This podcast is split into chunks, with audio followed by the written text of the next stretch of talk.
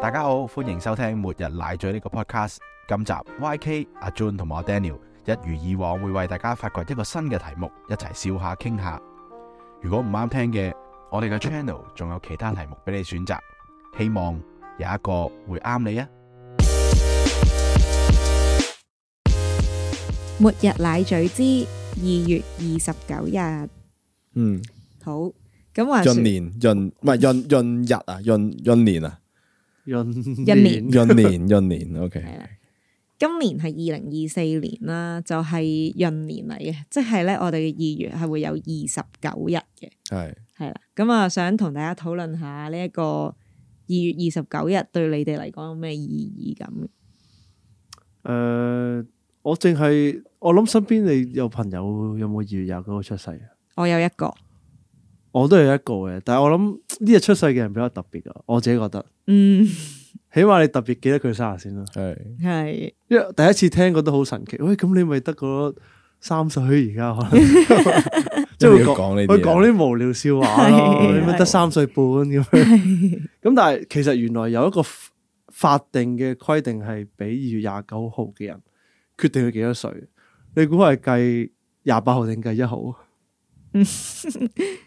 誒，你估先啦，Daniel，廿八啦，二月啊嘛，我會估一號。係一號嘅，哦，點解因為點解我唔知啊，即係過十係啊我覺得係一 定一定要或者好似差講距一號變化咯好大，應該係計三月一喎，計大唔係計細哦咯，因為因為如果過如果嗰一年係有二月二十九號嘅，係你廿八號你唔會當自己大咗都未歲，到嗰日係啦。啊，哇好聰明啊但係你哦三月一號你都會當自己大咗歲一定㗎係嘛計法，因為嗰日子過咗，但係你會同邊你個 friend，你會同佢邊日慶祝或者祝佢生日快樂？我會二月廿八號至到三月一號嗰個零嗰一秒係啦。如果我記得嘅話，係嗰一秒，過一秒係，啦。如果我記得嘅話嗰一分鐘都 OK 嘅。 ，OK 嗰分鐘嘅都 OK 嘅， ，OK 唔係嘅，我覺得佢哋係有啲慘嘅，咁樣咁樣過生日，有好有唔好啦。我悲觀咁睇係慘喎。哦，但我我每一次都會有祝佢呃誒生日快樂嘅。因為特別記得。係啊，嗯，係嘅。咁啊，大家覺得即係三月一號呢壇嘢有冇必要咧？即係法定要三月一號呢壇嘢，有咁喎，一定有，一定有係啊有冇啲咩具體例子咧？點解咁衰十一有必要？嗰啲咯，你計幾多歲都係啦，係咯，定幾多係歲飲飲酒，啊，入係賭場啊，係係咯咁啊係，即係如果嗰個人真係二月廿九號生日，然後十八歲嘅時候就應該嗰一年唔係闰年嚟噶嘛，咁唔所係以係咯，唔係用嚟係啦，就一定唔係啦。嗯係咁所以咧，佢如果要係搭正入賭場咧，其實佢係要等三月一號佢先入到賭場嘅，亦都三月一號先至可以飲酒嘅，啊有，冇錯？ 係啊係啊，係啦，係啦。誒，唔好意思，好似可能搞錯啲嘢。賭場係二十一歲定十八歲啊？我誒唔。知喎，我就係最近有呢個迷思，而家呢個 講起嚇，因為我當年咧係十八歲嘅，我記得，係因為我十八歲係同一班中學同學過大學一齊，哦，哇！啊即係考完考完會 A level 嘅，因為嗯點解突然間生咗個二十一歲嘅？好似係近年改咗二十定廿一歲啊嘛，哦係咩係 Anyway，啊廿一歲你嗰年都唔係閏年嚟嘅，哦係你廿應該二歲先係啊係啊係咪廿廿四？二十同廿四廿四係啦，係啦。其實從來有廿一歲呢樣嘢就係話係咪一啲關於啲選舉權嘅事啊？點解會有廿一歲呢個諗法嘅？我都唔知啊，呢個因為我諗要下一集再講咯，唔即係係有啲地方有廿一歲先有選舉權，跟住係就就提倡緊係係咯，掉唔落係我18淨歲係講澳門啫，嗱，因為澳門係啊我我嗰陣時去係真係十八歲又已經入咗嗯係去，啊我都係係咁近年係二十定廿一歲，嗯廿一咯，你咧你嗯去嗱，我就係記得好似係二十一嘅，哦你去廿一啦已嗯經。係啦，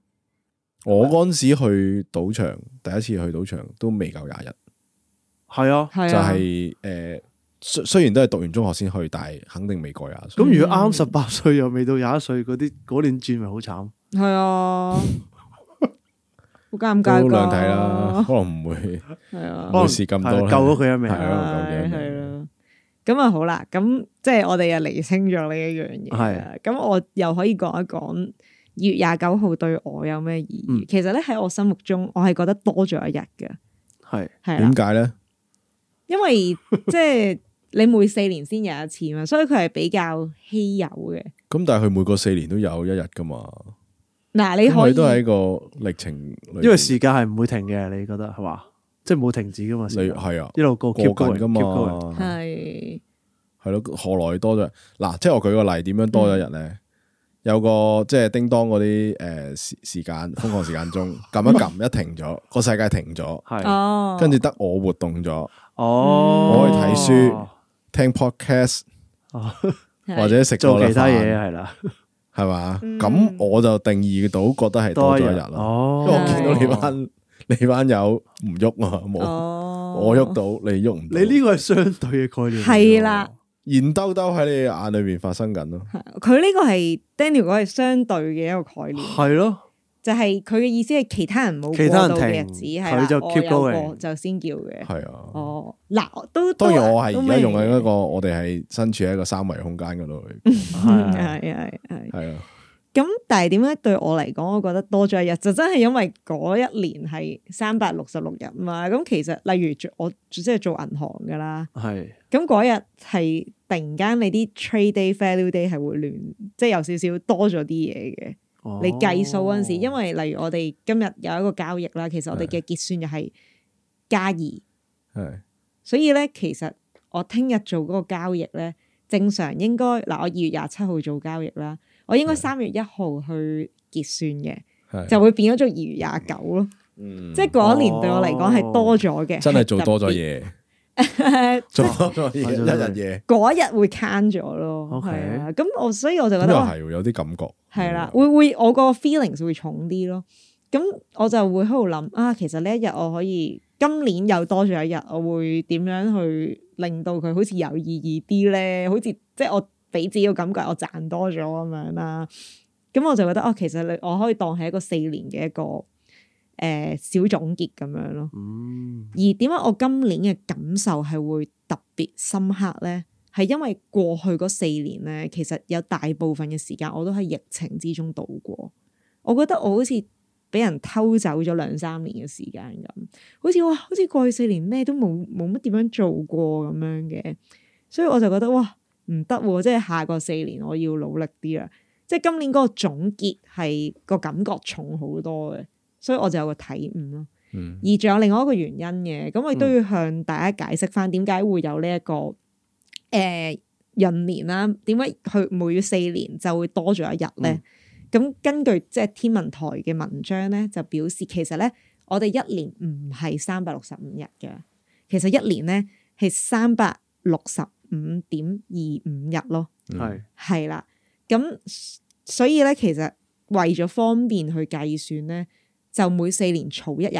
嗯加咗喺嗰一日度，就會易啲計咯。但係如果你唔理佢又唔得喎，因為你唔理佢咧，你零呢點個細二個五有讀過，係啦，成係翻咪嚟啊？係啊係啊， 呢個細個有讀過，有啊專登教科書有講講，係啊，你咁樣每零點二五咁樣褪法咧，遲啲啲春夏秋冬啊、成啊嗰啲亂晒哦嘅。即係哦， 即係譬如如如果儲夠唔知幾百年之後，可能冬天就變咗會變咗六月。係啦，係啦，咁樣係嘅唔喎可以咁樣發生。係啦，係啦。哦咁即係係一個好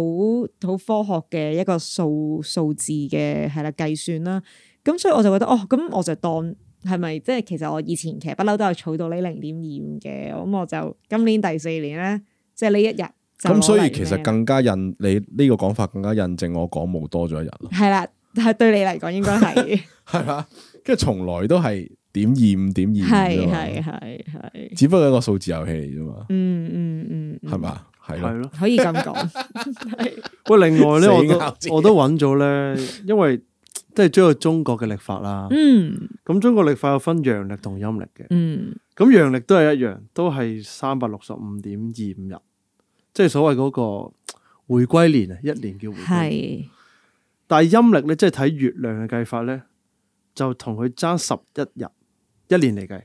嗯即係得三百五十四或者三百五十五日。嗯咁所以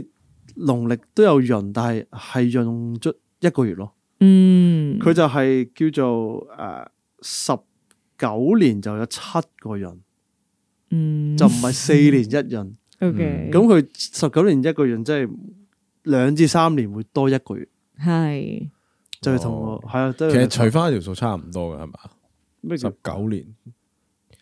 咪唔係即每係每年 short 咗十一日咯，嗯嗯所以咪兩至三年就係啊係潤啊一個月咯。嗯即係都係唔想大家亂咗啲節氣啊、天氣問題啊。嗯咁佢潤咗喺邊一個月度咧？係有第十三個月啊，定係有兩相個？親係兼潤，會會咪係啊？相誒舊年好似係啊，啊係舊年啊，真係因為舊點解叫相春咧？因為佢有兩個立春，係係一立春一本係二月四或者二月五號。咁因為二零二四年嘅立春係喺誒農曆正月初一之前，嗯所以變咗舊年嘅兔年咧係有兩個立春日，嗯因為佢潤多咗一個月。嗯咁潤邊個月我去睇翻，我唔記得咗。 ，OK。咁所以就叫雙春捐弱月，所以舊年係特別多人結婚咯。明白好解答咗你嗰個疑問，係咩？一間酒店幾多個對新人出啊？ 咁咧嗱，即係我諗你咁講話，應該係第一個月係潤多咗一個月嘅，因為兩唔一定立春唔一定嘛。唔一定，因為可以係中間個月份潤，哦，所以就冇固定嘅，冇固定嘅呢個就冇固定哦係是係是，但係係啦，誒，即係西歷計啦，就係二月就會即係加多一日俾佢。嗯，咁咧喺呢個時候咧，我細個就產生過一個疑問嘅，點解係二月咧？係啦，點解咧咁樣？咁原來咧又有古仔講嘅喎，就係、相傳咧係公元前八世紀嘅古羅馬時代啦，雙數係唔吉利嘅。嗱咁啊，同中國人調翻轉啊，雙數我哋係好吉利噶嘛。 好咁，當時羅馬人改革歷法咧，一年咧原本有二百九十八日，佢哋咧要將佢改做三百五十五日啦，即係要加多五十七日上去啦。咁你估下佢哋加咗邊兩個月份上去？十同誒十一同十二咯，錯，一同三咯，都唔係，係一同二。哦原本咧係得十個月嘅啫，係三至十二月，係啦。咁係之後咧先加翻一同二上去，即係你可能做啊唔 make sense 啊，點解唔係一月咁開始咁啊㗎咪一路都 short 咗兩個月咯因。為其實古羅馬計嗰、個佢佢 March 佢本身唔係代表三咁解噶嘛，佢哋以前叫嗰啲月份係 March April 啊，即係再再撩撚啲啦啲英文啦，即係咁佢哋其實嗰個月份純粹係一個名嚟嘅，佢哋冇呢一個數字嘅概念嘅，哦，啊即係同可能同天氣都冇關。係啦、嗯咁但係總之後來就加咗呢個一月同二月上去啦。咁啊，即係我哋即係可能即係中文又譯咗一月二月咁樣啦。係咁 anyway，咁佢哋加咗一月同埋二月上去啦。咁你一月同二月兩個月份，你加五十七日喎，即係代表點都要有一個月份係單數噶啦。係咁啲人咧就即係需要去考慮下邊一個月份做單數，而當時咧二月嗰個時期咧，嗯其實係羅馬嘅淨化月嚟嘅。咁嗯據說咧，古羅馬人咧就會喺呢個月刑處刑一啲犯人，又或者淨化一啲贖罪啦。咁所以呢個月本身就已經唔吉利啦，佢哋就嗯唔介意喺嗰度即係。啲係啦，再衰啲啦。咁所以咧，當時二月咧就俾佢整咗個二十八號上去啦，嗯係啦。嗯咁就而翻係短啲，係啦，反而短啲。咁後來咁你又因為閏年嘅關係啦，你要加多一日啦， 有啲天文學家見到唔對路，就又加加咗翻一日， 係咯，即係嗰啲官星嗰啲啊嘛。係咁我覺得哦，原來唔得 我咁計褪晒嗰啲位咁樣。都係有啲風水喺度嘅，即係佢哋都係會諗下啊，邊一個月係睇落去好似都唔大吉利喎，所以有啲迷信嘅真係。哦係啊啦，就加落去先咁樣。所以咧，二月就變咗最最少日子嘅月份咯。嗯係有趣喎呢個。有趣啊呢係啊個，第一次聽啫，係啊，啊，我我谂翻起啦，所以啊，October 其實本身係八月嚟嘅，因因为 Octo 嗰個 Octopus 字係八嘅意思啊，哦，咦，你咁講又好似係係啊喎，Octopus 啊嘛，八達通又係八啊嘛，哦，係咯，咁大家可以即係對於月份嘅英文可以再 search 下，睇下有冇啲新嘅發現啦。但係即係嗱，根據天文台嗰個文章啦，同埋一啲古羅馬嘅傳說咧，其實呢個 January 同埋 February 咧本身係不出現嘅，僭建嘅，係啦，佢哋係僭建。所以老實講，一開始佢哋改嗰陣時，其實佢哋冇一個一二三四五嘅嘅嘅諗法咯。即係就好似日本咧，佢哋星期一、二、三，其實佢哋日木月係啦金係木啦水火係啊，其實佢哋係啊冇一個係一二三，邊個係排第一嗰個概念嘅可能係係啊呢個總之係係啊一個循環，係係啊啦，嗯佢哋而家都係用緊诶嗰啲五行去數噶，係佢唔係數一二三四，係係中文先變咗星期一二三四，係啊，咁我係喎，係啦係其實得中文先係咁啫。係但係因後為來因都為英文嗰個其實都係都冇掹冇嚟轉冇次序噶嘛，其實嚴格嚟講都冇。唔係冇次序叫噶嘛，係啊，唔係係喎，係喎，唔係温地啊嘛， 係唔係温誒係咯係咯係咯？咁誒當然即係呢個我冇 One,。two when 我記得我細個學 學呢個星期幾係學得好辛苦，啊係因為點解佢係唔跟數 字嘅？點解唔跟額數啊外字？背一單係嘢咯，嘅我搞錯咁煩㗎。啱嘅，你咁問係，咁你學月份你都應該辛苦㗎， 好辛苦啊！我係係咯係咯，去數好耐先數到哦啊，係啊，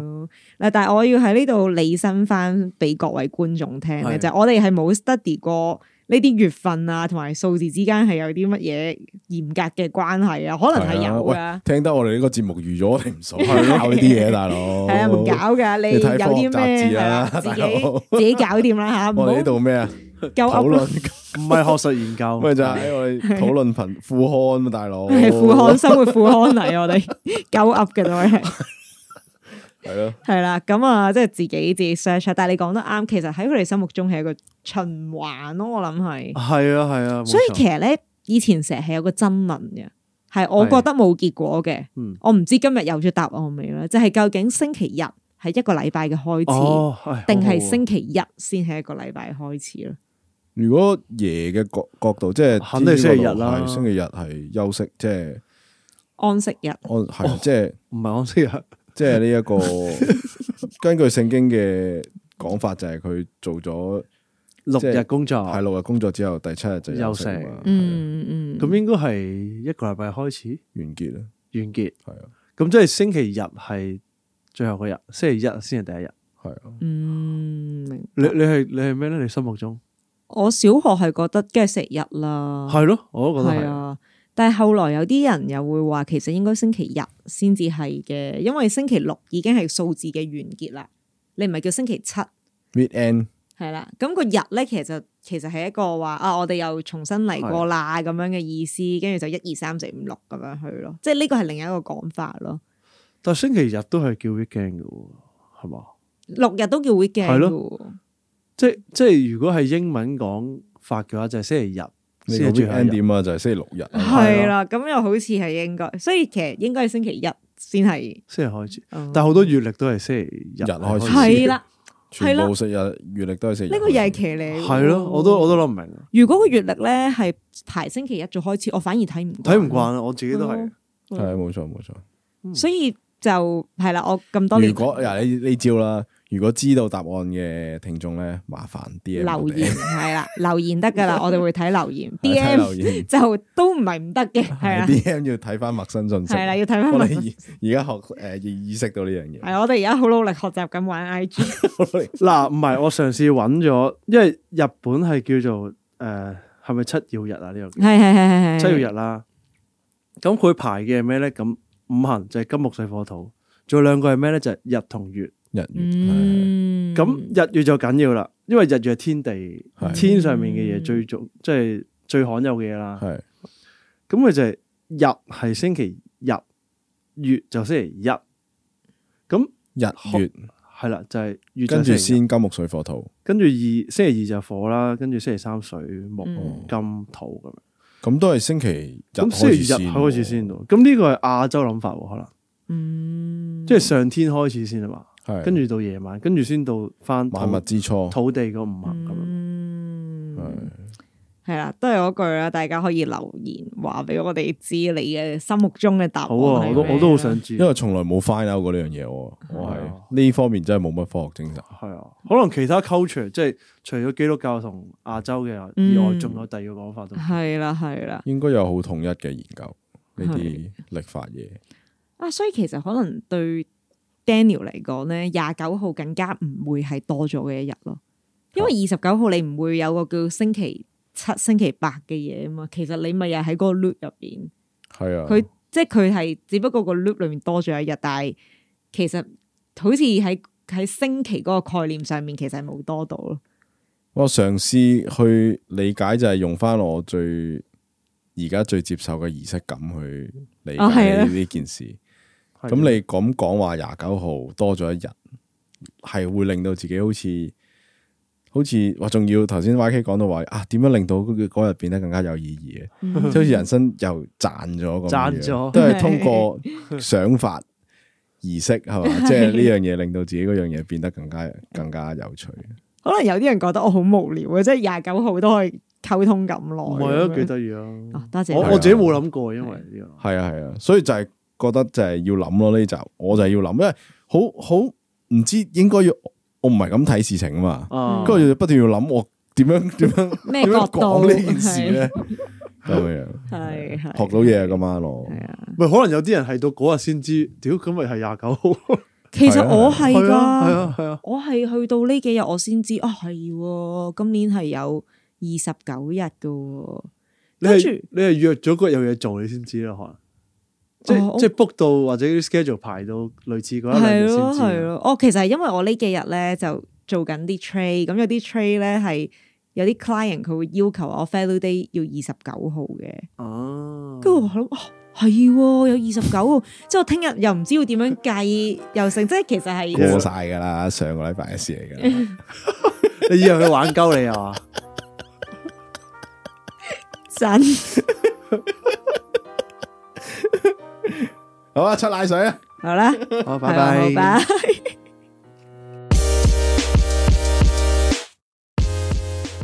每日奶嘴少少奶水，今日呢，各位聽眾有福啦，我哋係有兩嚿奶水，你哋準備接住啦。第一句呢係诶容許我少少啦，即係我我自己英文唔好啦，但我都嘗試用呢樣嘢去講出嚟啊，有心聽住啦。The value of life lies not in the length of days, but in the use we make to them 我。我翻譯下啦吓。生命嘅價值咧，唔係喺你能夠活嘅一日，嗯而係咧我哋如何利用呢個日子，就係好似今日 YK 為我哋諗呢個題字一樣。佢竟然可以覺得廿九係多咗一日嘅，我覺得呢一句 call 係送俾佢，多謝 YK。多謝。 唔該，第二樽奶水。第二樽希望我個廢啲 啦，再誒，以下係一套戲嘅對白嚟嘅，好好經典嘅。咁一個靚仔講嘅，佢話唔知幾時開始，喺咩入有喺咩東西上面都有個日期，秋刀魚會過期啦，肉嘅罐頭會過期啦，連保鮮紙都會過期。我開始懷疑喺呢個世界上，仲有乜嘢係唔會過期嘅？咁我就諗到啦，如果喺二零二四年。二月廿九號生產嘅嘢，佢話有有效保質期係四年以外咧，咁應該係十六年。 ，OK，完完。唔好意思，呢個完全係變壞咗嘅奶水。